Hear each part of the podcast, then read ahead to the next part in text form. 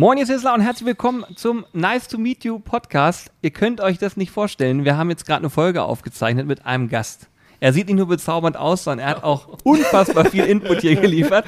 Wirklich, ich kann euch sagen, es ist eine ganz tolle Folge geworden. Herzlich willkommen, Johann Lafer. Herzlich willkommen, ihr beiden. Also, dass ich hier sein darf, ist eine große Ehre für mich. Wirklich, wir freuen uns riesig. Wir haben eine fantastische Podcast-Folge zusammen aufgezeichnet. Es hat mir richtig viel Spaß gemacht. Ähm, wir haben über alles Mögliche gesprochen. Wir haben über das Thema Medical Cuisine gesprochen, ähm, was ja sehr, sehr spannend auch sein kann und wo ich, wo ich auch viel gelernt habe. Und was ich euch sagen kann, ist, Johann schafft es, Dinge so zu erklären, dass man Hunger bekommt. Ihr werdet es feststellen. Eine super, super spannende Folge war auf euch. Ich wünsche euch ganz, ganz viel Spaß beim Hören. Ich bin der theoretische Koch, nämlich der Koch, der über Essen spricht und ihr könnt dabei abnehmen. Viel Spaß.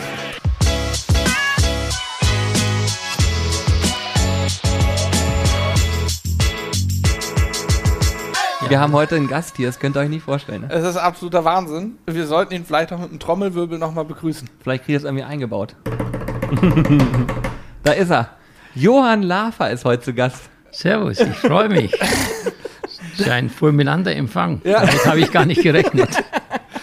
Ey Leute, ihr könnt euch das nicht vorstellen. Ähm, wir haben ja vor ein paar Jahren mit dem Podcast angefangen. Und äh, wenn mir jemand gesagt hätte, dass ich heute mit Johann Lafer äh, hier auf dem Sofa sitze und wir uns Geschichten erzählen, hätte ich gesagt, ist richtig. So wird es nämlich kommen. So wird es kommen, ja. Und deswegen sind wir heute auch hier. Ich, ich kann ergänzen, es ist das erste Mal, dass wir hier wirklich jemanden sitzen haben, der kochen kann. Ach so. Und zwar, und zwar fantastisch. Spricht das für euch oder gegen ja. euch? Naja, wir sind ja ungelernt. Wir sind so Ja, Quer, ja. Quereinsteiger. im Ja, aber ist ja gut. Das ist ja das auch, was die Leute interessiert, Ja. nämlich wie man mit nicht so großer Erfahrung auch was Gutes zaubern kann. Ne? Ja. Zumindest, ja, zumindest ist unser Denkansatz, ne? dass man sagen Ja. kann, man kann vielleicht sogar auch als Einsteiger schon Sachen realisieren, wo man gar nicht mit gerechnet hat. So wie gerade eben besprochen, Fisch in Salzkruste, glaube ich, kann theoretisch, kann man es leicht zu Hause nachmachen, aber der Aha-Effekt ist großartig, oder? Ja, extrem. Und es ist manchmal so, dass das ganze Thema sehr komplex vielen erscheint. Das ist es aber nicht. Ich finde, dass gerade beim Grillen oft die Einfachheit äh, das große Aha-Erlebnis bringt. Ja, Weltklasse. Also wir freuen uns sehr, dass du heute da bist, dass du den Weg auf dich genommen hast. Das ist für uns wirklich was ganz Besonderes. Eine Ich kann, große Ehre. ich kann auch äh, verraten, Jon hat unsere Soßen probiert und sie waren lecker. Ja, sehr. Ich Wirklich? muss sagen, ich habe natürlich von euch wahnsinnig viel gehört im Vorfeld, aber nicht jetzt, dass ihr auch Produkte macht. Das hat mich sehr begeistert und überrascht gleichzeitig, weil ich meine, es ist ja einfach eine große Herausforderung heute bei der Übermenge an Produkten, die es auf dem Markt gibt, damit auch noch, äh, ich sage mal unter Anführungszeichen, Kunden zu finden und Erfolg zu stimmt. haben. Und deswegen freue ich mich sehr für euch, wünsche euch natürlich viel Verkaufserfolg. Ich weiß es ja selber, was das bedeutet. Aber es gibt immer wieder solche Highlights auf dem Markt oder im Markt, wo Menschen etwas probieren und damit auch eben den Zeitgeist treffen, weil das ist wichtig, Ja. dass das, was man macht, auch nicht mir, sondern meinem Kunden schmeckt, oder? Ja, auf jeden Fall. Wo, wobei wir ja immer sagen, wenn wir ein Produkt entwickeln, dann muss es erstmal uns schmecken, weil wir mittlerweile, wir haben festgestellt, unser Geschmack scheint doch den Geschmack von vielen Menschen zu treffen. Äh, ja, also. Ja, gut, das, Das- ist ja, das ist ja schlecht, wenn, wenn, wenn, wenn das einem selber nicht schmeckt. Gell? Das kannst du vergessen, weil wenn du nämlich etwas verkaufst, wozu nicht selber dahinter stehst, dann hast du keinen Verkaufserfolg. Aber ich möchte gerne noch was vorher sagen. Ich habe eine relativ gute Beziehung zu Hannover. Und zwar, das werdet ihr nicht wissen, weil ihr noch so jung seid. Aber ich hatte 2000 hier ein Restaurant auf der Expo. Ah, ehrlich? Ehrlich war, das war, glaube ich, der absolute Anziehungspunkt. Das war damals in der Österreichhalle, Restaurant Steiermark à la Lava, das war 2000. Und da war ich ja fast, wie lange war die Expo? Sechs Monate? Ja, ja, Fünf ich war Monate? zig, zigmal auf der Ja, ja, Expo. ich war da sehr viel hier. Ich hab, wir haben auch die Eröffnungsfeier gemacht damals. Da hat noch die Hannelore Elsner mit dem Max Rabe moderiert. Da war der Herr Schröder, war glaube ich zu der Zeit, war der damals, äh, war der nicht Kanzler? Ja, ich glaube auch. Genau, ja, siehst du, das war alles zu der Zeit deswegen. Und ich habe dann auch auf hier in Hannover oft gewohnt, bin ganz oft hingefahren. Wahnsinn. Und äh, deswegen habe ich auch eine Beziehung zu Hannover. Normalerweise sonst in Hannover habe ich ganz wenig zu tun. Und ich war, ich war vor, weiß nicht, zwei Wochen auf dem Expo-Gelände Ja? und habe gedacht, das kann nicht wahr sein, wie lange das schon her ist, diese Expo. Und das ist ja jetzt auch, es gibt ja zum Beispiel auch, auch Menschen, die haben das gar nicht miterlebt. Und denke ich mir so, das ist doch das Beste überhaupt Ja. gewesen. War so ein Highlight in Hannover damals. Ja, es war halt, äh, erstens war es ein Highlight und zweitens muss ich sagen, man hat sich, glaube ich, insgesamt mehr erwartet an Besuchen, als das tatsächlich dann war. Aber für uns, äh, ich werde nie vergessen, wir haben damals, glaube ich, über 5 Millionen D-Mark, gab es noch D-Mark, Umsatz gemacht. Wir waren, ich glaube, einer der ganz wenigen Leute, die, die keinen Verlust gemacht haben. Unglaublich. Weil die meisten. Wahnsinn. Und der Höhepunkt war, da gab es dann 24 Stunden Faust, diese Aufführung. 24 Stunden war so eine Inszenierung von dem, glaube ich, Stein hieß der, der Regisseur. 24 Stunden. Und da haben wir immer die Künstler beliefert, die ja 24 Stunden durchgearbeitet haben mit Essen. Das werde ich nie Wahnsinn. vergessen. Ja, ja das war, das war 2000, genau. Bei der Expo, da war ich, da war ich 10, Ja. 1990er Baujahr.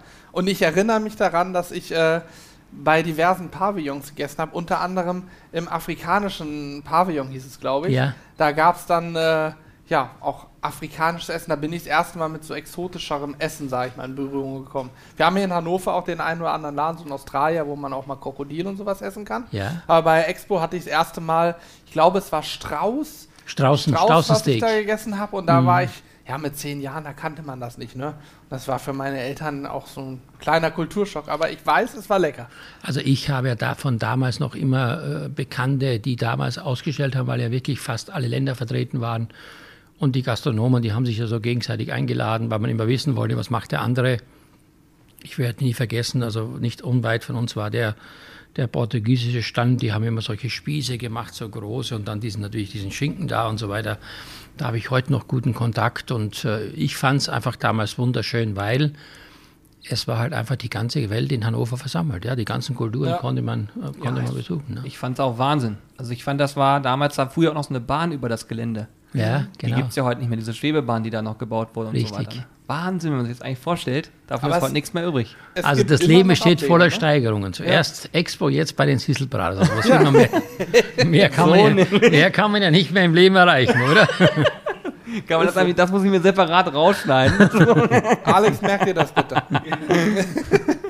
Wahnsinn.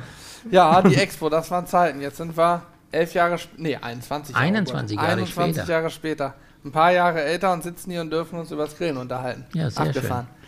Ähm, wir haben ein bisschen was vorbereitet. Wir gehen ja normalerweise, kann ich hier nochmal für dich sagen, normalerweise gehen wir immer sehr, sehr unvorbereitet in den Podcast, auch wenn es manchmal so aussieht oder so wirkt, als wären wir vorbereitet. Normalerweise sind wir ganz unvorbereitet. Heute haben wir uns ein paar Dinge vorbereitet, denn wir wissen, dass du ja, äh, sag ich mal, was das Thema Fleisch oder das Thema Grillen ganzheitlich angeht, ähm, auch sehr stark in die Richtung geht, es gibt mehr als nur Fleisch. Das Ja, heißt, genau. du sagst, es gibt auch viel Gemüse und Fleischalternativen. Und äh, wir haben uns überlegt, dass wir dich mal ein bisschen dazu ausfragen, denn wir haben eine große Schwierigkeit. Wenn wir ein Grillvideo drehen, in dem kein Fleisch vorkommt, dann guckt es sich fast keiner an, weil die Mehrheit der Menschen immer noch die Fleischberge auf dem Grill erwartet. Gut, das mag so sein. Das hat was mit, glaube ich, äh, der Mensch und das Feuer zu tun. Ich meine, Ja. das war ja früher so, man hat was erlegt und man hat es dann irgendwie verdaubar gemacht Ja. über dem Feuer. Da wird sich sicherlich auch in absehbarer Zeit nichts ändern. Aber ich muss einfach sagen, äh, nachdem wir mittlerweile festgestellt haben, dass Grillen ja auch ein bisschen das Thema für Frauen geworden ist, nicht nur Ja, Männer. stimmt.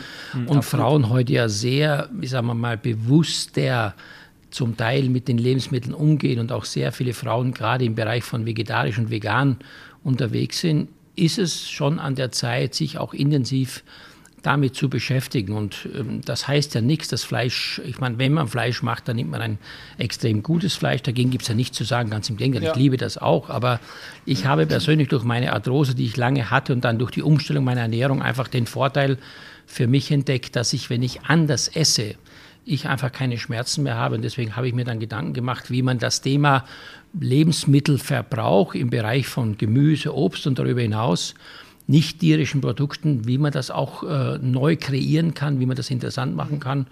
Und wenn man überlegt, der Grill heute ist ja ein vollumfängliches Gargerät. Also Grillen ist ja nicht nur das Steak, sondern Grillen ist ja von der Vorspeise bis zum Dessert. Und ich muss sagen, ich finde es phänomenal. Es ist etwa so, wie man überlegt, äh, 2000 die Expo und 2021 das Grillen. Was hat sich in der Zwischenzeit verändert? Also was kannte ich früher? Ich habe ich hab von Grillen gar keine Ahnung gehabt. Mein Vater, ich erinnere mich noch, der hat immer den Grill angemacht mit Benzin. Da haben wir so, wir so ein Moped gehabt, weißt du, mit Ja. so einem Zeitungspapier, Benzin drauf. Echt? Dann habe ich mich immer gewundert, warum das Würstel so nach, nach Abgas schmeckt. Oh, ja. dann, dann Aber habe ich, ich, konnte, ich du, ich konnte damit nichts, ich sag's dir ganz ehrlich, nichts anfangen. Es war nur, und das ist ja auch das, was ich dann so im Laufe der Zeit äh, nie verstanden habe, das war draußen total verkokelt, immer weißt so schwarz und in der Mitte war es noch halb kalt. Dann denke ich mir, was empfinden die Leute an diesem Essen? Also, das, sind das irgendwelche Banausen oder so wie früher Kannibalen, ja? Aber irgendwann, dann war das so 2006 war ja die Weltmeisterschaft in Deutschland und 2005 war ich auf einer Messe und da haben die gesagt, da waren vier unterschiedliche Bereiche der Messe und eine war dann das Thema Garten und da haben die gesagt zu mir, Mensch, kannst du auch was machen äh, für die Leute zum Fußball grillen? Habe ich gesagt, ja, eigentlich mache ich was, irgendwas. Und da war das, pass auf, das erste war, ich war, oder ich liebe Asien, habe ich gesagt, ich mache Satés. Und dann habe ich so Satés, so Spießchen gemacht mit so Fleisch. Und ich war dann an dem Stand von Weber und legte dann diese Spießchen drauf. Und innerhalb von drei Minuten brannte der ganze Grill. Komplett. Kenn, ich. Kannst du dir vorstellen, kannst du dir vorstellen, auf der Messe 300 Leute im Umfeld um einen Grill brennt. Ich werde es nie vergessen, so eine Scheiße, das kannst du dir nicht vorstellen. Da brennt der Grill. Dann sagt er, ja, hast du die Spieße eingeweicht am Vortag in Wasser? Sag ich, was? Spieße einweichen in Wasser? Keine Ahnung. Und so weiter und so fort. Und dann natürlich volle Hitze, wie man das so kennt. Weißt du, Ja, es muss, ja. es muss Vollgas. rauchen, der Nachbar muss riechen, dass ich koche oder grille. Also ungefähr. Und, und da habe ich mir dann vorgenommen, verstehst du, dann hat der mir das gezeigt, hat er gesagt, ja, da muss man das machen, das machen. Und dann bin ich nach Hause und gesagt, okay, wir kaufen uns einen Grill.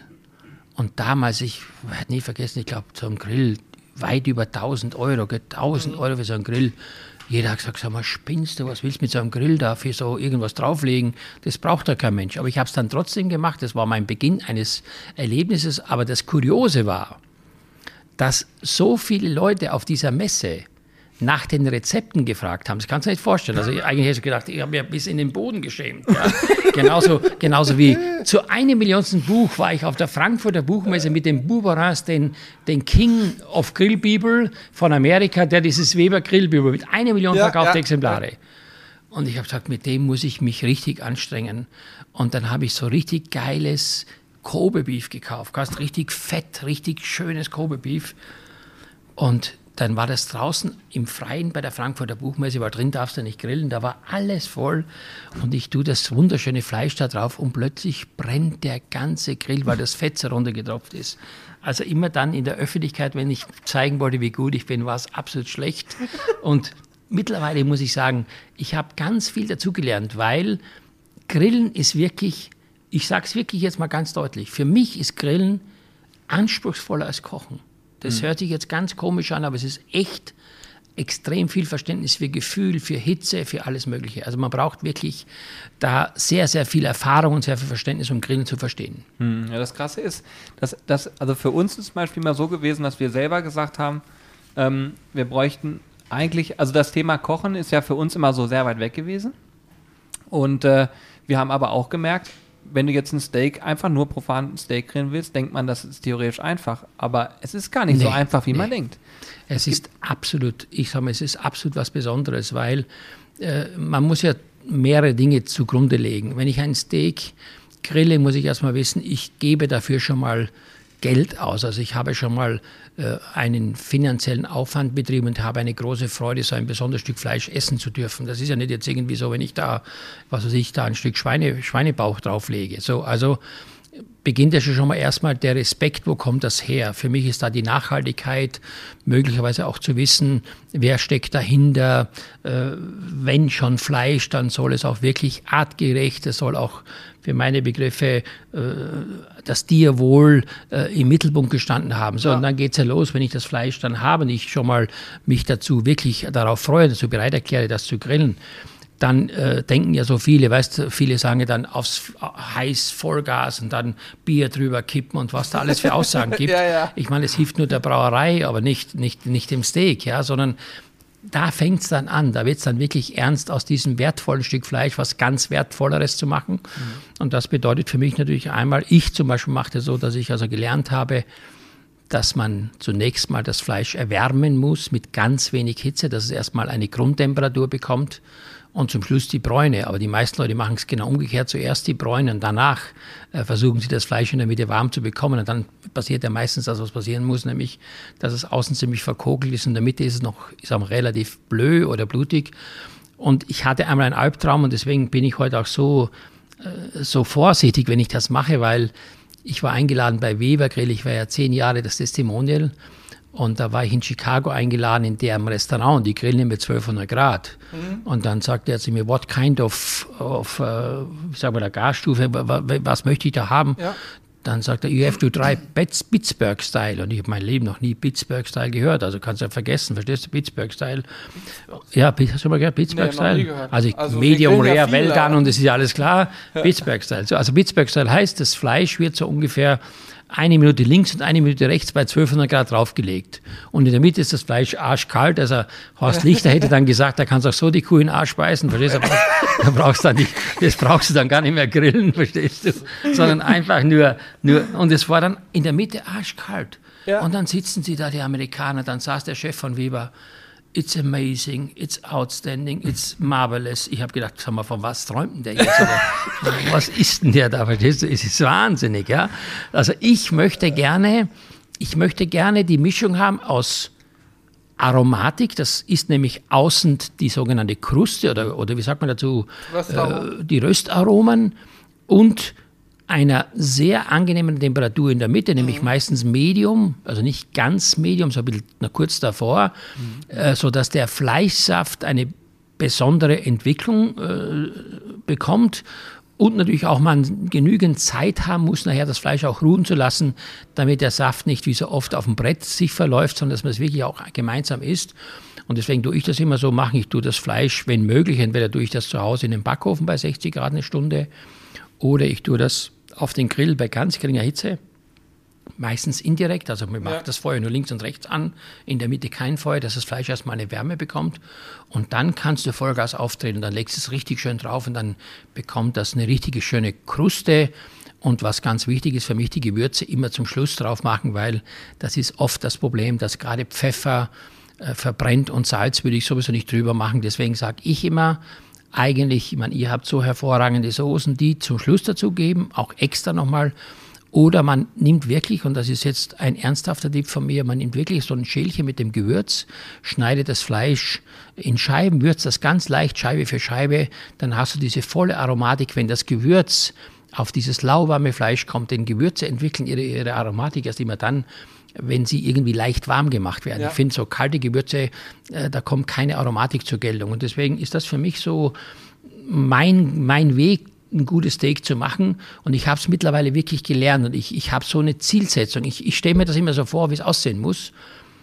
Und mittlerweile muss ich sagen, habe ich es verstanden. Aber das dauert Jahre. Das ist nicht so einfach, dass du sagst, jetzt mache ich da mal ein perfektes Steak. Da braucht man einige Zeit, um das ja. zu verstehen. Aber ich, ich finde es ganz großartig, muss ich mal kurz sagen, du sprichst uns ja aus der Seele. Wir haben schon einige Videos gemacht und auch im Podcast darüber gesprochen, wie gehen wir das perfekte Steak an. Wir haben immer zwei Möglichkeiten. Einmal die Möglichkeit am Anfang scharf anbraten, indirekt legen. Ja. Oder eben das, so wie wir es im, im, im Grilljargon nennen, rückwärts grillen. Also erstmal genau. indirekt legen und hinterher mhm. veredeln. Wir nutzen dafür auch so eine Sizzle Zone. Die haben wir genau. bei Napoleon so eine ja, 800, 900 Grad Brenner. Genau. Ähm, und machen es genauso. Und wir schwören ja darauf, unser Steak immer erst nach dem Grillen zu salzen. Und die Grill-Community spaltet sich da. Es gibt Leute, die ja. sagen, ich muss mein Steak eine Viertelstunde vorm Grillen salzen, das Salz einziehen lassen, einwirken lassen, dass es ein bisschen Saft ziehen kann und dann angrillen, weil deren Meinung nach die Kruste dann schöner nee, wird. Nee. Habe ich auch noch nie für mich feststellen können. Das nee. Einzige, was ich festgestellt habe unter so einem Oberhitzegrill, das Salz wird braun. Dann ja. habe ich diese groben Salzkörner drauf und es wird braun. Also mein Tipp ist für alle, die jetzt wirklich zuhören, ist, und das ist, glaube ich, das Beste ist, wenn man unter das Grillgewürz, also es gibt ja verschiedene Mischungen, ein bisschen braunen Zucker drunter macht und der Zucker karamellisiert. Ich finde, das gibt nochmal so den letzten Kick beim Grillgewürz. Das, das, oder man kann auch jetzt äh, Birkenzucker drunter machen oder Rohrzucker, aber auf jeden Fall, oder Kokosblütenzucker, aber so ein bisschen Zucker drunter machen, dann, dann karamellisiert das so schön. Und es, es, da gibt es aber noch einen anderen, einen anderen Tipp von mir, nämlich das Thema Fischgrillen. Und da habe ich jetzt in der Tat etwas, was so in der Form, glaube ich, die wenigsten wissen. Und zwar was, was man da macht. Man nimmt ein Liter Wasser mit 100 Gramm Salz. Und dann legt man circa eine Stunde das Fischfilet ein in dieses Salzwasser Das oder den Filet? Fisch oder den Fisch.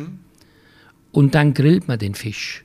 Und dann ist der Fisch gleichmäßig gewürzt. Man braucht nichts mehr nachsalzen, sondern durch das Einweichen oder durch das Einlegen in Salzwasser ist der Fisch gleichmäßig gewürzt und hat nachher eine wunderbare grundsätzliche, sagen wir mal, Salzwürze. Brauchst du nur ein paar Aromaten drüber machen oder Öl drüber machen und der, Salz, der Fisch schmeckt perfekt. Also ein Liter Wasser und 100 Gramm Salz. das ist 10 perfekt. Prozent. Ein bisschen wie so eine Salzlake Ja, beim genau, Räuchern. genau, beim Räuchern, genau. Ja. Voll gut. Wir haben, Geil. wir haben auch mal was gemacht. Wir haben äh, Lachsfilets genommen, haben dann äh, Salz und Zucker gemischt, das Ganze oben drüber gegeben, also richtig üppig.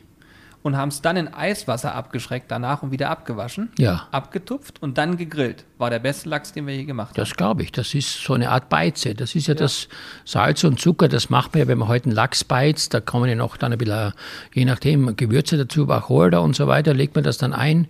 Nach, nach zwei Tagen hat man einen perfekt gebeizten Lachs, ja, das ist klar. Das war echt super lecker. Ne? Das war ganz großartig. Ähm, ich habe eine Frage an dich. Bitte. Ich bin ja Fleischesser durch und durch. Ja, Und ich glaube, viele Zuhörer sind auch Fleischesser durch und durch.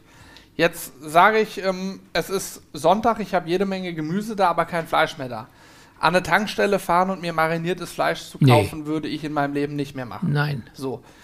Wenn man Was- einen gewissen Anspruch gewohnt ist, das kommt ja noch dazu. Ja. Ich meine, das muss man vielleicht auch mal äh, den Leuten sagen, die gerne grillen. Ähm, es ist nicht die Menge, es ist die Qualität, es ist das Besondere. Und deswegen finde ich auch, sollte man ruhig mal sich überlegen, mal einmal was probieren, was etwas teurer ist, um auch den Unterschied feststellen zu können. Gell? Weil ich meine, so 100 Gramm Schweinenacken für 89 Cent ist natürlich dann, oder für, für 45 Cent ist natürlich nicht unbedingt immer das Optimale. Gell? Und ich Ja. persönlich bevorzuge auch kein mariniertes Fleisch, sondern wenn, mache ich mir die Marinade selber, weil ich möchte ja wissen, was der Ursprung äh, meines Fleischproduktes eigentlich war. Ja, machen wir auch so. Da haben wir sogar selber Marinaden entwickelt, die wir auch anbieten. Die haben wir dir noch nicht gezeigt, aber wir verkaufen auch jede Menge Flüssigmarinaden. die Also das heißt, ich bin hier jetzt bei haben. einer Kaffeefahrt eingeladen. Ja? So ist es. Nachher, nachher wirst du mit einem ganz langen Bon rausgehen. Das ist unser Ziel. Nein, Und noch eine, so, eine, so eine Wärmedecke gibt es noch Ja. oben. Genau. Ich habe übrigens auch noch ein paar Heizdecken für Winter dabei. Aber was würdest du einem Fleischliebhaber als vegetarische Alternative oder auch vegane Alternative, wie auch immer, empfehlen zu grillen? Wir haben gute Erfahrungen mit Jackfruit, Jackfrucht. Ja, ja, das habe hab ich jetzt gelesen, ist ganz populär jetzt. Das Genau. kommt jetzt von Frikadellen bis äh, Jackfruit, Pizza und so weiter. Aber was ich persönlich einfach empfehlen kann, ist, es gibt diese berühmten großen Käferbohnen. Das sind so große gefleckte Bohnen, äh, also größer, größer wie die Kidney Beans, aber das sind so in so einer Tüte, kann man kaufen, gibt es auch weiße Bohnen.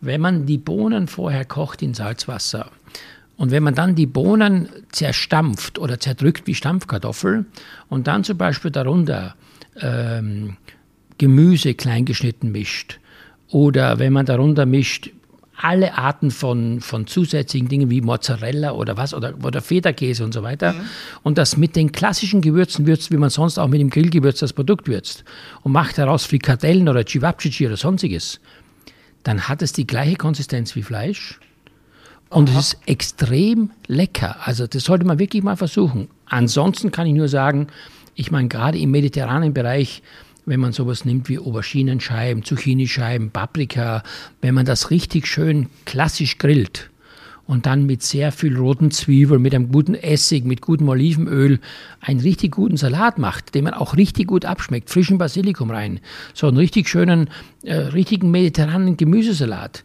und dazu ein schön gegrilltes Graubrot oder was auch immer. Oder man, was ich wahnsinnig auch gerne mache, ist so ein Paprikatatar, indem ich einfach Paprikaschoten in die Glut werfe, wenn sie schwarz sind, die Haut abziehe, dann das ist Paprikafleisch schön klein hacke, dann mache ich dazu ein bisschen ähm, Chili, ein bisschen Olivenöl, gehackte Avocado und Zwiebel, weißt du, und dann nimmst du ein Brot geröstet und dann streichst du dieses, dieses schöne Tatar vom Paprika Ja. drauf. Dann hast du das Gefühl, dass du wirklich etwas isst, wo dir nichts fehlt. Ich krieg schon Natürlich, Hunger, ne? nee, du kannst natürlich auch da ganz drauf äh, noch irgendwelche Scheiben von der Hähnchenbrust oder irgendwas drauflegen. Ja.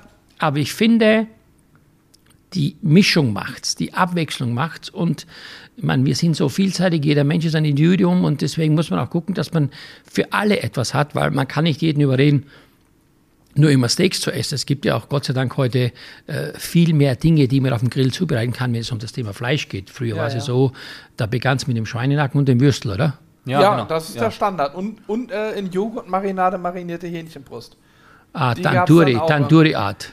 Ja, Mit, ja. mit, nicht- Koko, ah, mit Curry oder so. Zum Ja, Beispiel, genau. ja, gab es immer verschiedene. Oder irgendwann kamen auch diese Grillfackeln in Mode, ne? diese Bauchfleisch. Ich erinnere mich noch in meiner äh, Lehre, da war der Höhepunkt Schweinemedaillons Hawaii. Kennt, kennt ihr das noch? äh, mit, mit Ananas-Käse überbacken oder? Pass auf, genau. Mm. Das war Schweinemedaillons mit einer, mit, mit einer Pfirsichhälfte. Käse, Käse, so Scheiblette drüber, dann überbacken. Dazu gab es eine Currysoße und Reis. Kennt ihr das noch? Das, ich sage dir Ja. jetzt, ich oute mich jetzt. Meine Oma hat das früher auch gemacht. Also, ja, das ist Schweinefilet Hawaii, hat es geheißen, oder, oder was ich, oder, oder, oder, Ja, oder India-Style ich- oder irgend sowas ähnliches. Ich kenne das von früher. Das kenne ich noch. Ja. Das ist- Ich, das also ich kenne Toast Hawaii und ich kenne auch ähm, Toast mit, mit Schweinefilet und mit Champignons und so. Wisst ihr, woher der Toast Hawaii kommt? Aus Hawaii oder nicht? Ist Nee, klar. hör auf. Warte, ich wusste das. Schweine, sch, nee, ich, ich sag schon Schweine. Toast Hawaii ist eine Erfindung eines der langjährigen Vorgänger von vielen Fernsehköchen, nämlich Clemens Wilmenroth, 1956. Und zwar, ihr müsst ja Meine wissen, Zeit. ich bin 57 geboren, also war mal vor meiner Zeit. Also auf jeden Fall war es so, ihr müsst euch vorstellen, damals äh, sind ja die, das war ja dann Krieg und die abgezogen sind, die Amerikaner sind da geblieben. Und dann hat er gesagt, okay, jetzt müssen wir so ein bisschen das, so eine Weltvereinigung machen. Das war ja das Erste. Also das Toastbrot stand für Amerika, dann äh, der Schinken stand für Schwarzwald und äh, die Ananas stand für Fernreisen. Und das war sozusagen, sozusagen, und der Käse noch, das war für den damals die Erfindung Toast Hawaii.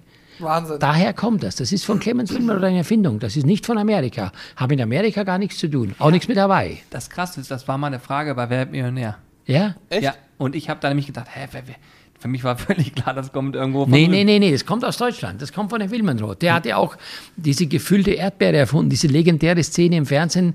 Der hatte immer sein Ebenbild auf der Schürze abgedruckt. Das war damals ja der Fernsehkoch, der berühmte.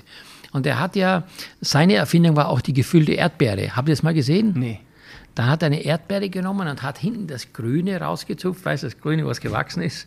Und dann hat er, mit, hat er einen geschälten Mandelkern in die Erdbeere gedrückt. Das war eine Erdbeere. Und dann nimmt er so ein Küchenmesser, so ein langes, und hält es an sein Herz und sagt, er, wenn jetzt einer von euch mir schreibt, weil früher, glaube ich, konnte man gar nicht anrufen am Sender, Ja, ja. dann ramm ich mir dieses Messer in mein zartes Herzilein, hat er gesagt. so theatralisch war das. Also das war, das war Oha. legendär, wirklich. Das war legendär. Der hat, Das guck der ich mir nachher noch mal an. Ja, ja, das müsst ihr euch anschauen. Oder auch so ganz berühmt war so eine Zentimeter dicke Salamischeibe mit einem pochierten Ei. Musst du dir mal vorstellen, das musst du mal essen. Mm. Also eine Zentimeter dicke. Aber er, er hat es aber gut verkauft. ja, ja, er hat super verkauft. Muss er war ja so sein, Ja, ja, er ansonsten- war absolut clever. Showmaster, Vollgas. Ich sag mal, Toast Hawaii. Ist, ist Hawaii eigentlich bekannt für Ananas? Nee, ne? Ha- Hat Ananas was, was mit Hawaii zu tun? Also gibt es da viele Ananas? Also kommt ja meistens aus Costa Rica oder Ja. aus, aus, aus anderen Ländern. Ja, ja, aber wie aber gesagt, es gibt in Hawaii gibt's auch Ananas, aber auf Ja. jeden Fall, ich würde sagen, man fährt nicht nach Hawaii wegen der Ananas. Wegen der Ananas, Nee. wo ich jetzt drüber nachdenke. Jetzt habe ich mal was anderes. Jetzt pass auf. Und Oh. zwar, kennst du die schwarze Sapote? Schwarze Sabute? Eine Frucht. Nee. gehört. Ich glaube, die kommt so aus der Gegend äh, Panama, die Ecke da, oder? Muss Ja. man die kennen? Ja, wir haben hier mal einen Podcast aufgenommen, da ging es um Foodtrends. Und da hat Hannes immer vorgelesen, was so die aktuellen Foodtrends sind. Ja. Unter anderem auch die schwarze Sapote. Das ist quasi eine Frucht, deren Fruchtfleisch die Optik hat wie Schokoladenpudding und auch so schmecken soll wie Schokoladenpudding. Auch Und hat, also vom Mund, vom Gefühl her soll es wohl auch sein wie Schokoladenpudding. Also völlig verrückt. Wir reichen gerade mal ein Bild rein hier. Also Schwarzes- mag schon sein, aber ich bin ja jemand, der, ich meine, ich, ich würde das gerne alles probieren, aber ich bin sehr mittlerweile auf Regionalismus und auf, auf, Ja, auf ja. heimischem Umfeld. Ich persönlich, ich bin komplett weggekommen. Ich habe heute äh, einen großen Bericht gehört, dass man versucht hat, zum ersten Mal äh, eine Klarsichtfolie mehr auszubreiten, die sich innerhalb weniger Wochen komplett aufgelöst hat. Also ich finde dieses Thema Nachhaltigkeit, No Waste, äh, wissen, woher was kommt, keine langen Wege, äh, gesundheitsbezogen, also Medical Cuisine zum Beispiel, das Essen wirklich auch Gesundheit bedeutet, das ist für mich absolut. Wir haben ja Ich mache auch bei SWR 3 diesen Podcast, das ist ja auch, äh, wo wir sehr erfolgreich sind. Und da auch versuche ich immer den, den Hörerinnen und Hörern einzuschwören, dass sie wirklich auch darauf achten, woher kommt das Zeug, wer steckt dahinter und es muss nicht mehr nur irgendwas sein, was exotisch ist, sondern man kann aus unseren sehr, sehr einfachen Produkten etwas ganz Tolles machen. Ja, Weltklasse. Ich möchte auch nochmal an der Stelle ganz darauf hinweisen, äh, den Link zu dem Podcast, also SWR3 Podcast, werdet ihr unten in den Show Notes finden. Und da berichtest du ja über alles Mögliche. Ne? Ich habe schon gesehen, ja, wir haben Schwerpunktthemen da und wir haben natürlich immer wieder Themen, äh, die monothematisch sind, weil wir wissen ganz genau, dass, äh, man, das ist heute natürlich was Besonderes bei euch, aber äh, bei SWR 3 klickt man dann eben und hört sich den Podcast an, wenn man zum Beispiel Desserts grillen möchte oder wenn man sagt, okay, rund ums Thema Fleisch oder äh, Grundwissen zum Thema Grill. Das ist dort halt sehr wichtig, weil wir haben ja mittlerweile schon sehr viele Folgen gemacht und das würde immer alles durcheinander laufen, sondern wir haben das ein bisschen monothematisch aufgezeichnet mit der Rebecca, damit die Leute also wirklich bewusst auch nachhören können, wenn sie sich für ein spezielles Thema interessieren. Hm, letzte Thema war, glaube ich, sogar mit Smoken und Grillen, also genau, verschiedenen Gar. Richtig, genau. Ah, ich genau. habe mir das angehört, ich fand es gut. Ja, sehr okay. gut aufgearbeitet. Bin ich, ja. bin ich ja froh. Hat er gut gemacht. Ja, das sehr gut gemacht.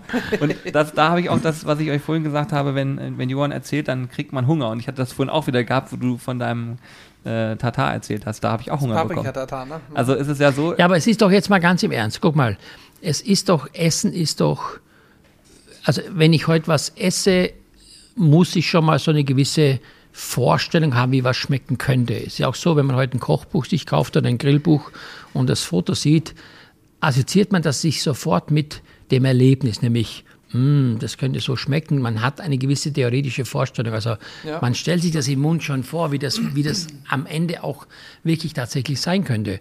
Und deswegen ist es ja so beim Fernsehen bei uns, wir haben ja das gelernt, bei uns fehlen ja zwei wesentliche Dinge, nämlich der Geruch und der Geschmack. Das stimmt. Weißt ja. du, musst dir überlegen, wenn wir heute Fernsehen machen, muss ich sagen, schauen Sie mal die schöne Tomate. Eigentlich würde jeder sagen, der spinnt doch. Ich meine, ich sehe doch die Tomate. Oder die Tomate riecht besonders. Denkt doch jeder, warum sagt er, die Tomate riecht? Ja, weil der Zuschauer, dem fehlt das. Und ich meine, glaube ich, beim Essen, beim Genuss sind diese beiden Dinge, nämlich Geruch und Geschmack, das Essentiellste. Also das sind die zwei Hauptkomponenten.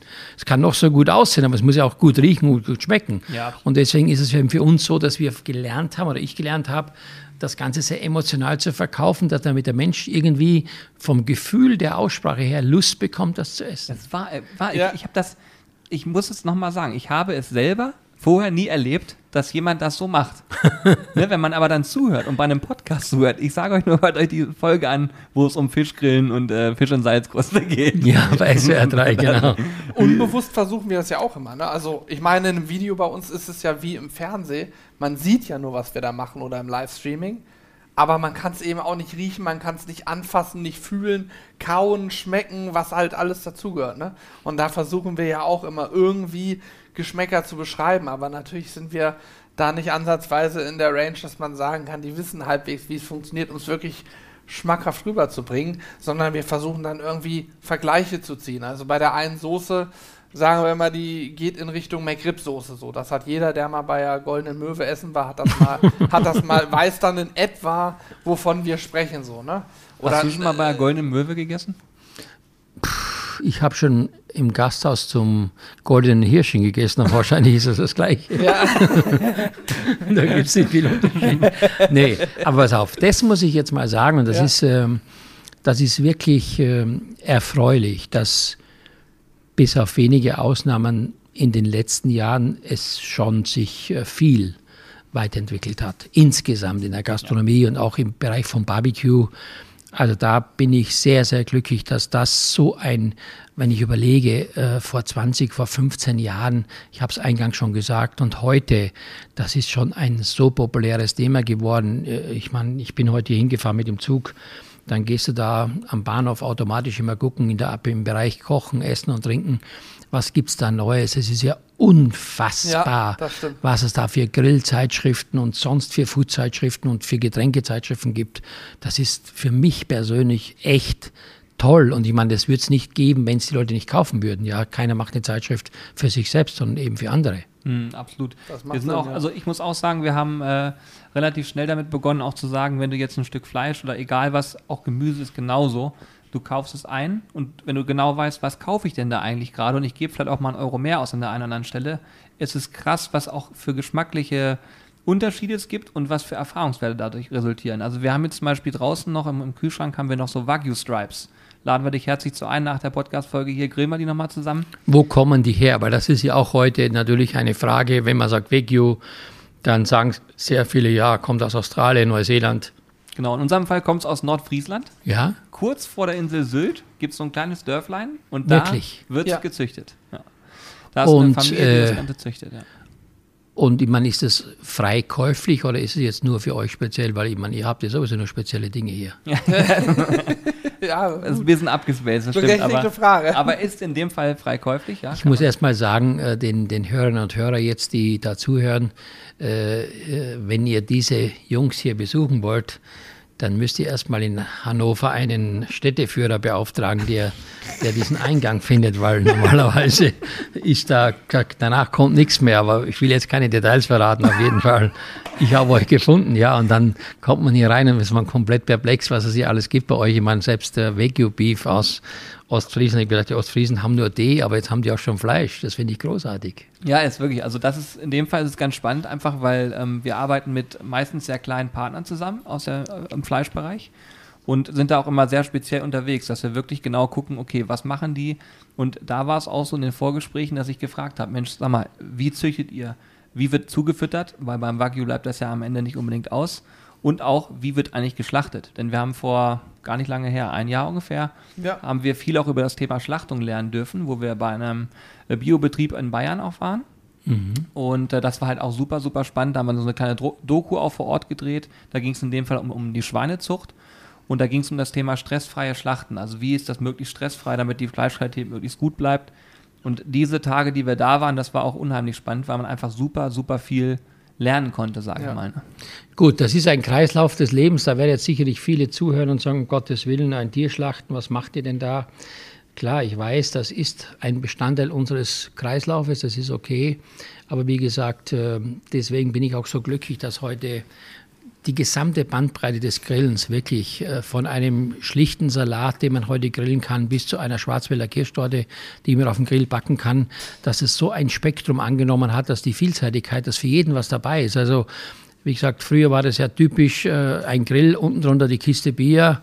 Äh, das war so typisch, ja. Und dann möglicherweise ja. noch so ein Blasbalg, damit, das, damit also dann das, das Grillfeuer brennt. Und in Wirklichkeit muss ich sagen, hat sich das heute extrem, wenn ich alleine schon überlegt, wie viele Grillarten es gibt oder wie viele Firmen es gibt und wie viel Zubehör es gibt und was da alles gibt. Ich meine, und jetzt macht ihr auch noch Soßen da und das und das. Also wer soll sich da noch auskennen? Aber das macht das Ganze abwechslungsreich, das macht das Ganze spannend und ich freue mich sehr heute dass ich mit den absoluten Spezialisten mal zusammen sein darf, denn ihr macht es wirklich gut, muss ich sagen. Kompliment, das ist ja gar nicht Danke. so einfach. Nee, ich meine, ich habe vor zehn Jahren angefangen und was ihr daraus gemacht habt, das ist schon eine Nummer. Gell? Also muss, kann, könnt ihr stolz drauf sein. Vielen, vielen Dank. Also es hat uns, ihr müsst euch vorstellen, für uns war es ja auch eine große Ehre, wenn du die Soßen probierst und sagst, es schmeckt gut.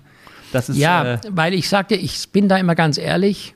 Und das ist ja letztendlich das Entscheidende. Am Ende ist es so, dass wenn du sowas heute kaufst, es muss bei dir was hängen bleiben. Du musst einen Grund haben, das wieder zu kaufen. Jetzt gibt es welche, die sagen, okay, ich habe sehr viel Geld, ich kaufe jetzt bewusst die teuersten Grillsoßen, damit er sieht, ich habe viel Geld. Oder es gibt Menschen, die sagen, das schmeckt einfach. Und ich glaube, dass es in dem speziellen Fall hier wirklich um den Geschmack geht. Also wenn ich eure Verpackung anschaue, dann würde ich sagen, es ist verbesserungswürdig, auch insgesamt.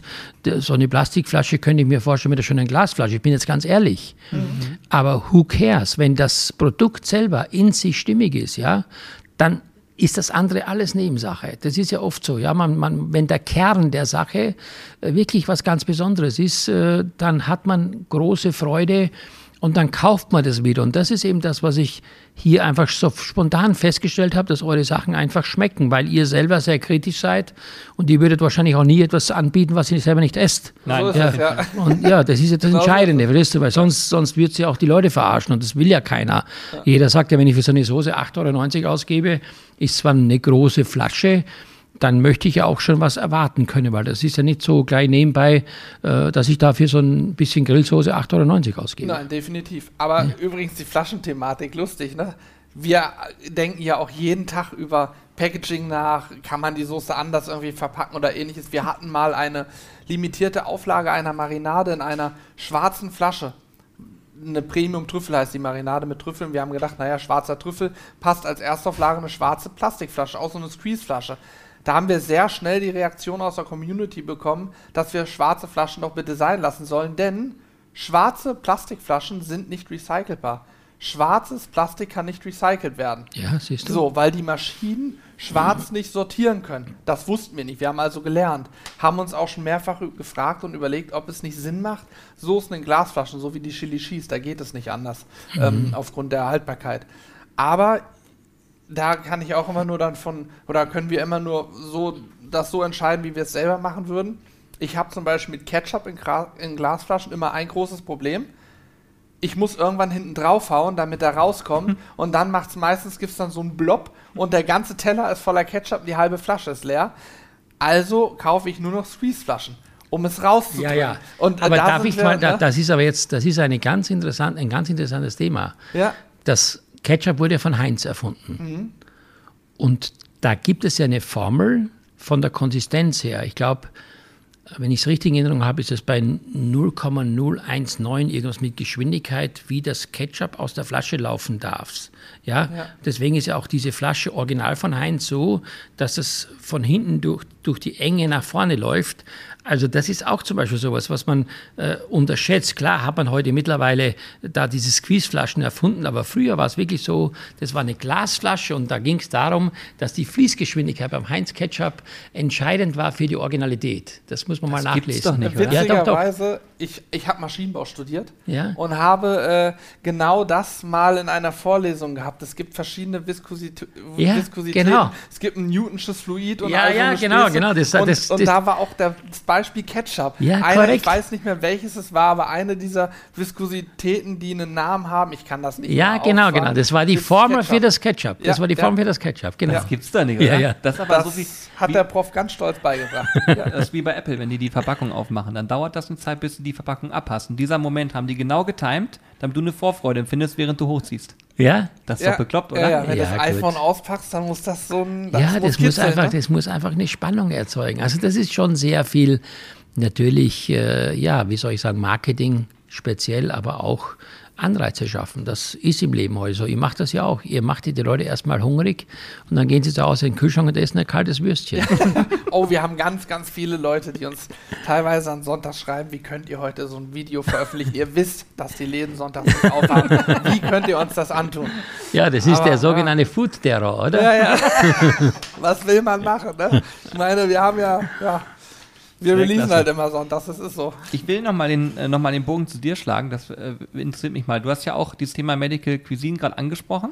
Ja. Und ähm, wie, wie ist es, dass du sagst, okay, wenn ich jetzt, wenn du dich jetzt fokussierst, fokussierst du dich bei deinen Themen schwerpunktartig auf das Thema gesunde Ernährung und alles, was dazugeht? Weil Nachhaltigkeit, okay, ist für uns auch ein Riesenthema. Ja, Ne? ja also ich habe äh, einfach, wie gesagt, irgendwann mal aufgrund der Notwendigkeit meiner persönlichen Probleme mit Arthrose gedacht, ja, was, was ist die Alternative? Ist die Operation eines Gelenkes? Das wollte ich mit aller Gewalt verhindern und dann habe ich eben zufällig Liebscher Brach kennengelernt, die mir dann beigebracht haben, dass man doch unter bestimmten Voraussetzungen sehr viel bewegen kann, indem man einfach die Ernährung umstellt, was für mich als Koch wahnsinnig schwierig war, muss man ganz fair sagen. sagen, dann bestimmte Übungen und Bewegungen macht, das habe ich dann alles also gemacht. Und dann habe ich gemerkt, dass mir plötzlich aufgrund der Notwendigkeit gar nicht mehr so viel fehlt. Also was gebe ich heute gerne weiter?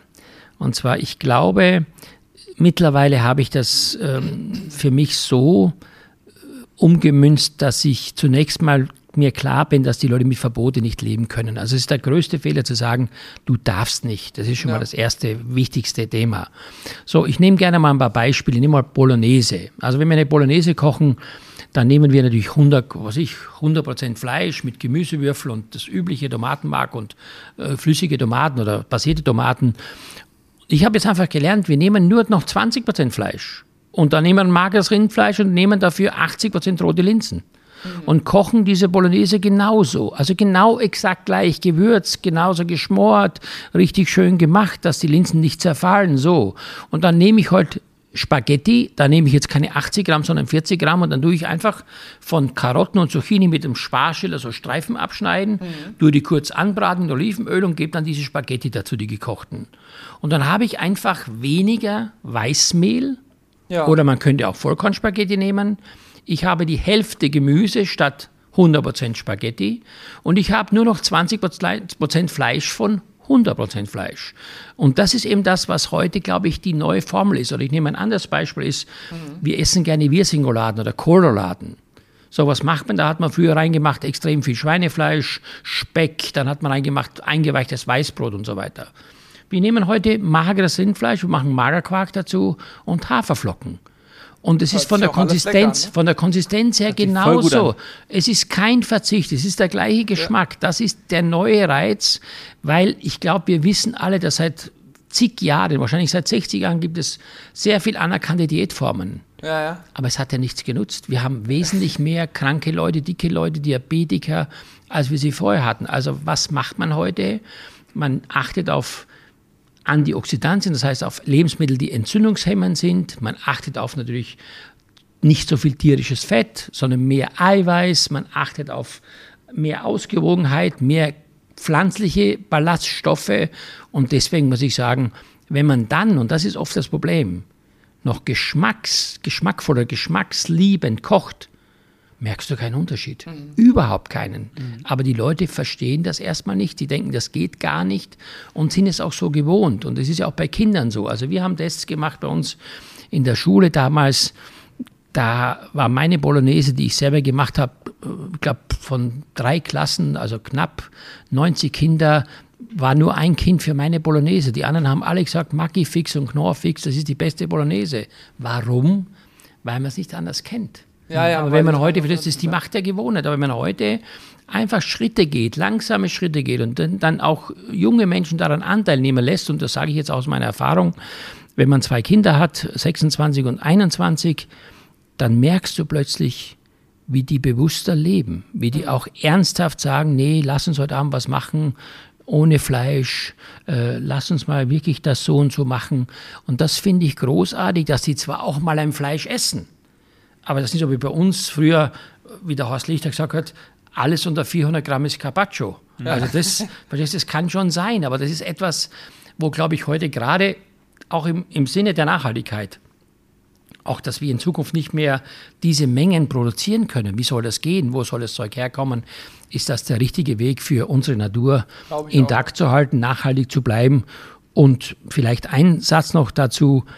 Äh, versucht einfach mal dass die Beilage der Hauptbestandteil ist und der Hauptbestandteil die Beilage ist. Und plötzlich merkst du schon, dass sich dein Essverhalten grundsätzlich ändert. Grundlegend ändert, weil du einfach ein anderes Mengenverhältnis hast zwischen dem, was du früher als Beilage gegessen hast und was das Hauptgericht ist. Ja, super. Ich finde es richtig spannend. Ich hätte ja, voll Bock, super. auch mal bei dir essen, zu essen. Ja, das kannst du gerne. Ich lade dich mal ein. ja, oh. Ich kann es aber nicht versprechen, ob es gut ist. Ja. Aber ihr habt es alle gehört, wir haben es jetzt hier auf wir Tape. Ja offiziell ja, ja, nee, ist ja klar. Selbstverständlich. Wir müssen zusammenhalten. Ja, hammermäßig. Hast, hast du mal Nudeln probiert aus ähm, Erbsen? Also es gibt ich habe jetzt gegessen äh, Nudeln aus, äh, ich glaube, roten Linsen mhm, und gibt's. Nudeln aus Kichererbsen. Die Kichererbsen-Variante hat mir nicht so gut geschmeckt, nee. aber die Nudeln aus roten Linsen, ich muss ehrlich sein, ich habe jetzt keinen großen Unterschied zu ja. normalen Weizen. Ich meine, man, man arbeitet ja sehr intensiv daran. Also muss man echt sagen. Äh, man arbeitet wirklich da auf allen Ebenen. Äh, und ich habe auch heute in Frankfurt mir ein, ein, ein, einen Salat geholt, so einen Salat mit Quinoa, rote Beete, Federkäse ja, ja. und äh, so grünen Salat. Also mir fehlt nichts, mir fehlt gar nichts. Also ich muss jetzt nicht darauf nochmal drei Scheiben Hähnchenbrust oder vier Scheiben, was weiß ich, Leberkäse drauf haben. Mhm. Nein, mir fehlt das nicht. Aber das ist eine prinzipielle Einstellung. Ich glaube, das ist etwas, was äh, der Mensch mit sich erstmal lernen muss. Und ich meine, äh, wenn man das in der Form einmal für sich überlegt, was ich meinem Körper eigentlich zumute und was, welche Folgen, welche Dinge in meinem Körper auslösen, dann glaube ich, ist es selbstverständlich, wenn man gesund bleiben will und wenn man das Leben äh, mit Lebensfreude genießen möchte, dann weiß man ganz genau, dass Ernährung einen ganz großen Anteil hat. Denn man sagt zwar, von Luft und Liebe kann ich leben, aber ich habe es versucht. Also ich wäre vielleicht verhungert. Also bei ja. mir ging es nicht. Verstehst du? ich habe es auch schon mal versucht. Hat nicht lange gehalten. Hat nicht lange gehalten. nee. Ja, das ist schon echt interessant. Also ich finde es super spannend, weil bei uns ja immer beim, beim Grillen, wie Hannes schon sagte, es steht immer das Thema Fleisch irgendwie im Fokus. Mhm. Aber ich glaube, es ist so, also bei zum, zum Beispiel bei dem Thema Livestreaming, da wechseln wir das durch. Da sagen wir, okay, komm, wir haben jetzt einen Stream vor uns und wir können interagieren mit dem Publikum, die sehen, was wir da machen und da setzen wir auch gerne mal das Thema Beilage mehr in den Fokus oder machen auch gerne mal Vorspeise, Hauptspeise, Nachspeise. Mhm. Und da merkt man auch, dass zum Beispiel letzte Woche haben wir ein rote Beete Carpaccio vorweg gemacht. Oh, Super. War das gut, das war so lecker. Das ist ne? das Thema, was dann auf einmal bei Instagram ganz oft nachgemacht wird. Ja, klar. Weil, ich finde sowieso, weißt du, so Kohlrabi, rote Beete oder auch grüner Apfel oder sowas, gell, das dünn geschnitten und dann irgendwas dazu machen. Das schmeckt mit einem guten Vinaigrette. Also ich bin ja so ein Yuzu-Fan. Ich habe gerade vor kurzem Yuzu? Yuzu, das ist diese japanische Zitrone. Kennst du die Yuzu? Nee, so eine, nee, das, ist so eine, das musst du unbedingt besorgen. Das ist eine Frucht, die, die wächst auch im Winter, die hat keinen Frost. Das ist eine Zitrusfrucht und die hat so einen intensiven limonigen Geschmack, schmeckt außergewöhnlich gut. Ich habe in Aachen in einem Restaurant letztes Mal gegessen, so ein bisschen Fisch mit so einem Carpaccio von Äpfel und von rote Beete äh, mit so einer Marinade von Yuzu. Also ich würde jetzt am liebsten zu Fuß dahin gehen und das nochmal essen, was mir so gut geschmeckt hat. Weißt, es war so, so frisch. Also ich kann das nur wiederholen. Wenn man so spannend kocht, dann muss einfach der Geschmack stimmen. Der Geschmack und die Optik. Und deswegen sage ich, äh, rote Beete war früher, ja, was war das früher? Hm, ich meine, das war so ein, das gab es aus der Dose beim gemischten Salat. Ja, ja, ja genau. Oder? Ja, und heute ist das ja ein Wahnsinnsprodukt geworden. Ja. Hat einen irrsinnigen Stellenwert ja. in der Küche. Ja, auch dieses, dieses Carpaccio war Weltklasse. Es hat super gut geschmeckt und da hast du auch gemerkt, die Beilagen kommen zu kurz beim Grillen. Und auch sowas kommt dann immer so super gut, weil man weiß, das kann ich mal nachmachen, wenn meine Gäste kommen. Ja, ich gebe auch mal einen Tipp, auch, so beim nächsten gemacht. Mal, vielleicht für nächstes Mal beim Livestreaming, ja. macht einfach eine große Schale, macht Meersalz rein, rote Beete rein, Meersalz drauf und stell die auf den Grill und gart mal die rote Beete in der Salzkruste. Und dann habt ihr nachher, wenn ihr die aufmacht, die Salzkruste abschlägt, ja, und das Salz würde ich mischen mit ein bisschen Wasser und Eiweiß und dann das drüber geben und dann gart die rohe rote Beete in dem Salz. Und dann werdet ihr sehen, was das ausmacht, weil Salz ist ja so ähnlich wie, äh, wie sagen wir so, so eine, eine, eine Beschichtung, die lässt Feuchtigkeit von innen raus, aber lässt von außen nichts rein. Und dadurch verdampft er diese Feuchtigkeit der roten Beete, gart gleichzeitig und der Geschmack intensiviert sich. Das ist großartig. Oder Kartoffeln genauso. Ich meine, die Spanier machen das ja mit dem Meerwasser oder ja, einfach in der, in der Salzkruste äh, die Kartoffelgarden. Das ja. schmeckt großartig. Das kann man mit normalen Kartoffeln gar nicht vergleichen. Ja, das machen wir auf jeden Fall. Kartoffeln sind voll lecker. Haben das wir auch schon mal gemacht übrigens. Ne? Das machen wir auf jeden Fall. Also ich, ich kann jetzt schon lang zuhören eigentlich, weil ich denke so, ja geil. Wir hatten auch schon mal einen rein vegetarischen Stream. Da ja. habe ich eine, eine schwarze Box hingestellt bekommen und da waren Zutaten drin. Ich glaube, Alex hat die eingekauft, Julian wusste auch nicht, was uns erwartet. Und ich musste im Prinzip Freestyle aus den Zutaten dann agieren und grillen. Wir mögen dieses Freestyle. Ich vermute, das ist für dich auch eine, eine spannende Übung, auf die du auch Lust hast, weil Absolut. du einfach Zutaten siehst und wahrscheinlich fängt es in deinem Kopf sofort an zu rattern, das kann ich mit dem kombinieren, dies, das. Und die Aufgabe war eben nicht einfach nur aus den Zutaten was zu machen, sondern alle Zutaten noch zu verwenden. Ich glaube, eine Joker-Zutat konnte man weglegen, dafür eine andere sich irgendwie Gewürz oder so dazu nehmen. War was war die größte Aufgabe. Herausforderung für dich? Für mich tatsächlich der Rhabarber. Ich bin alles nur kein Rhabarber-Fan und ich wusste nicht mal, ob ich den schälen muss. Also da fing es an. Ich habe in meinem ganzen Leben vorher noch nie Rhabarber zubereitet.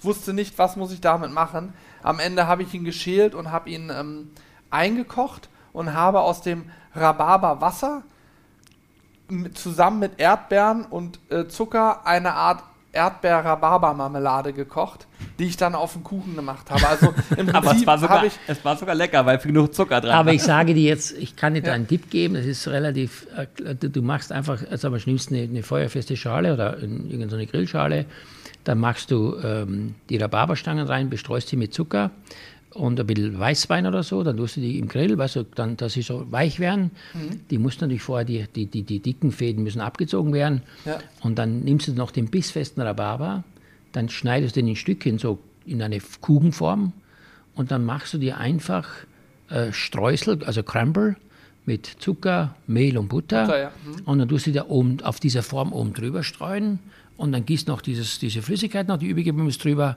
und dann lässt es auf dem Grill backen. Dann hast du unten den saftigen Rhabarber und oben drauf den Crumble, Rhabarber-Crumble. Ich sage, das schmeckt sensationell. Klingt sehr gut, Das ja. kannst du ganz einfach machen. Es geht wirklich hervorragend. Also überhaupt kein Problem. Das ist Weltklasse. Ja, ja. Also ich, wenn es sich ergibt, du bist herzlich eingeladen. Wir machen hier ein Grill-Battle. Du ja, kriegst ja. genauso wie wir Freestyle-Zutaten und dann freestylen wir hier eine Runde. Ja, ja, kein Problem. Wir haben, wir haben mal, ähm, also wir finden ja auch so diese ganzen TV-Formate, die es generell im Kochbereich gibt, zum Beispiel sowas wie Kitchen Impossible. Ja. Äh, ist auch so ein Thema, da wo man diese, diese Blackbox, die er bekommt, und wir machen es halt so rum, dass wir sagen, die Community bestimmt, welche Zutaten da drin Ach, sind. die bestimmen das? Ja, ja, das wird und uns wir wissen es nicht. sozusagen, aber wir wissen es dann nicht. Und wir wissen es nicht. Ja. Und dann sitzen alle davor und sagen so, mal gucken, was jetzt passiert, dann machen wir die Box auf, legen uns die Zutaten zurecht und dann müssen wir daraus halt ein Gericht kreieren. Sehr schön. Das finde ich auch toll, dass, dass eure Zuhörer, eure User, eure Zuschauer einfach euch äh, kitzeln sozusagen. Ja, ja, ja. Ihr, ja. Und die wissen auch genau, womit sie uns kriegen, weil mittlerweile, wir machen ja nun YouTube und so auch schon seit einigen Jahren jetzt und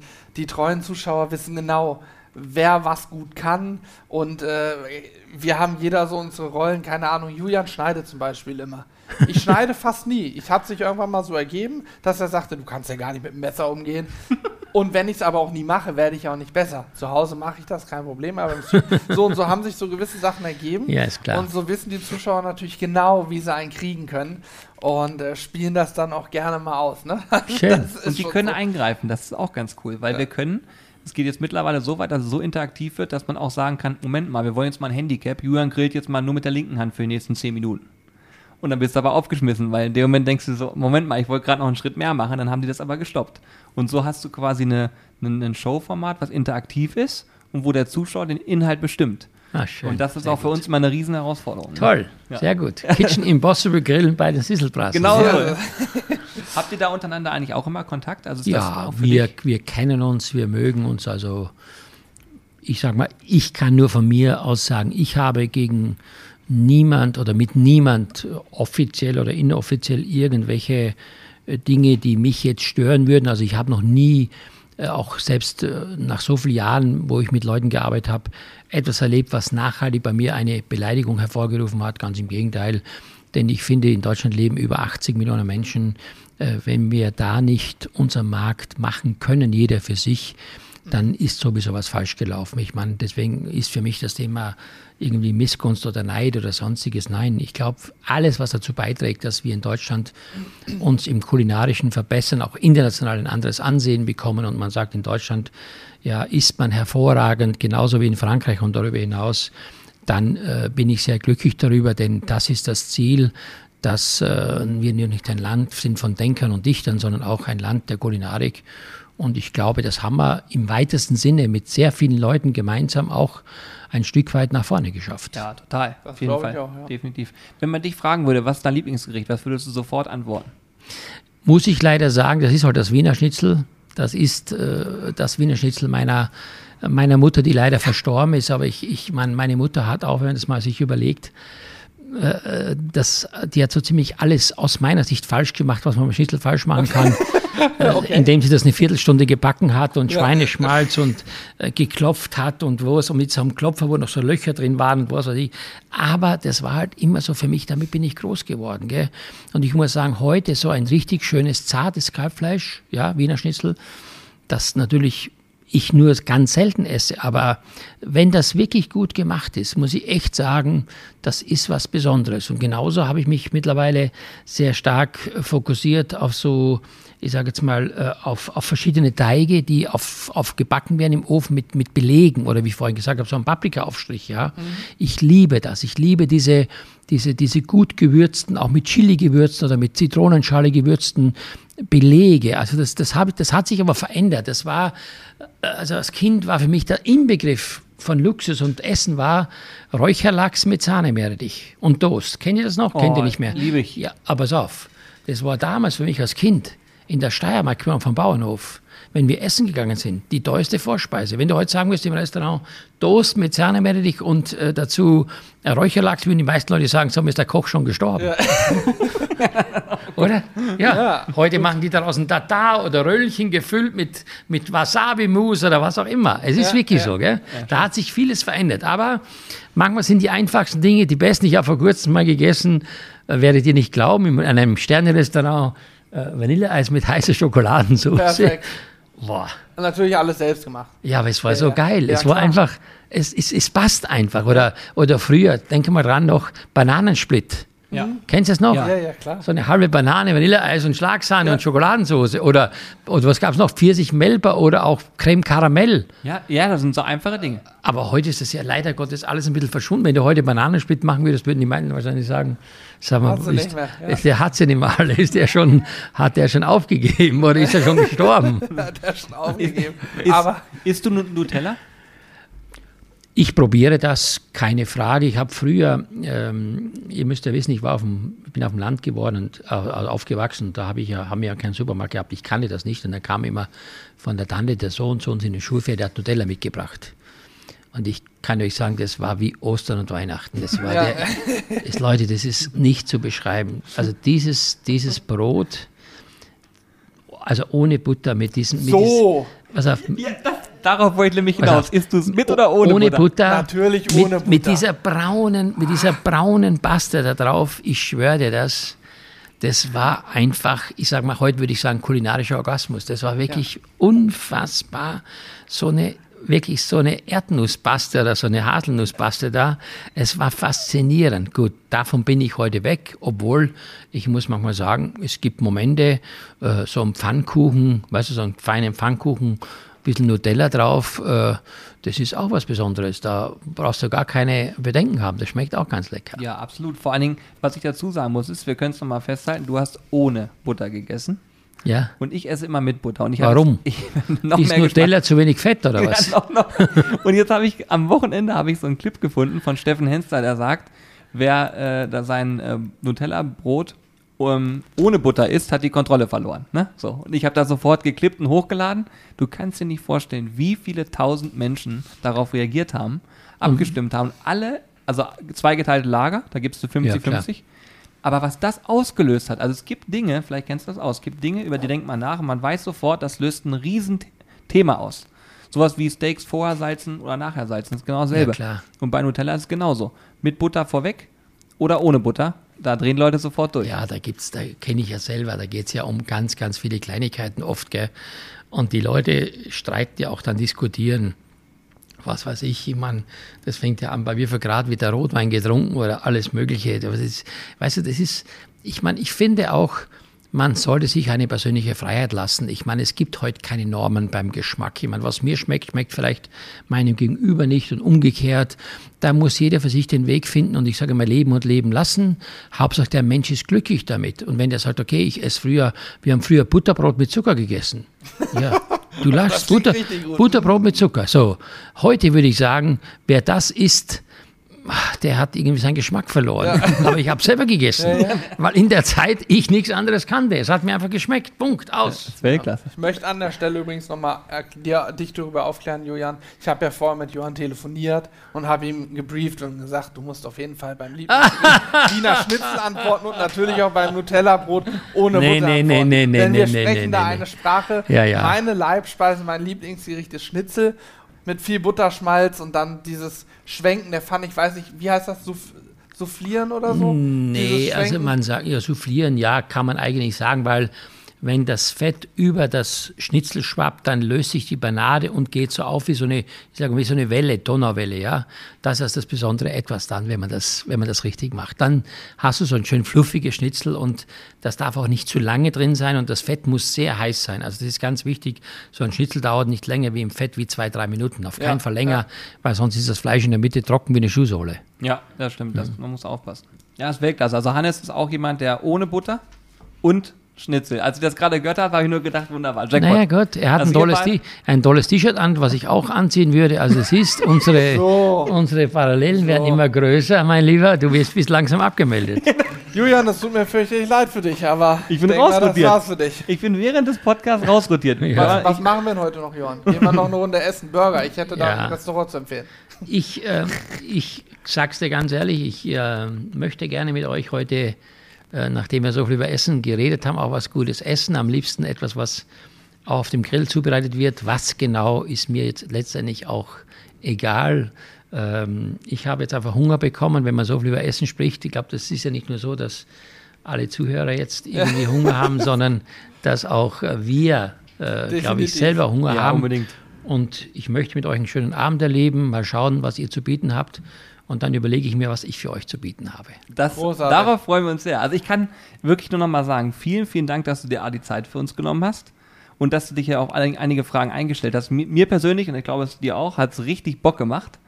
Äh, Und ich bin auch gespannt, was wir heute Abend noch gemeinsam erleben werden, weil ich könnte mir vorstellen, es wird ganz lustig. Die spontanen Sachen sind immer die besten. So. Finde ich auch, absolut. Und ich finde es schön und dafür möchte ich euch mal danken, stellvertretend für alle, die Fans von euch sind, dass ihr schon so lange wirklich äh, diese Community aufrechterhaltet und pflegt und dass ihr auch dazu beitragt, dass wir heute, wir alle, Köche oder so wie ihr, einfach Fans haben, die das Thema nicht nur anhören, sondern die es auch machen. Denn Learning by Doing sagt man immer und das ist das Schöne. Und jetzt demnächst kauft ihr noch die ganzen Soßen von den Jungs und was sonst noch gibt. Dann, dann dann, dann soweit. gehen die auch nicht pleite, weil davor habe ich Angst, wenn sie eben nur sitzen hier und reden. Ja, aber ich denke, ihr seid auf jeden Fall, äh, ich bin auf jeden Fall Fan von euch und ihr seid auf jeden Fall herzlich eingeladen, auch bei mir. Und wir machen jetzt demnächst mal einen SWR3-Podcast zusammen, ja, Gerne. weil das ist ganz wichtig, dass auch mal meine Fangemeinde im Süden Deutschlands, die ja wahrscheinlich äh, über die Weißwurstgrenze nicht hinauskommen, dass die mal auch wissen, dass es in Hannover Jungs gibt, die wirklich toll sind und die wirklich auf dem Gebiet, nämlich des Grillens und der Welt des Grillens, was ganz Tolles zu bieten haben. Herzlichen Danke. Dank für die Einladung. Sehr, sehr, gerne. Also in dem Sinne, vielen Dank an alle Zuhörer fürs Zuhören.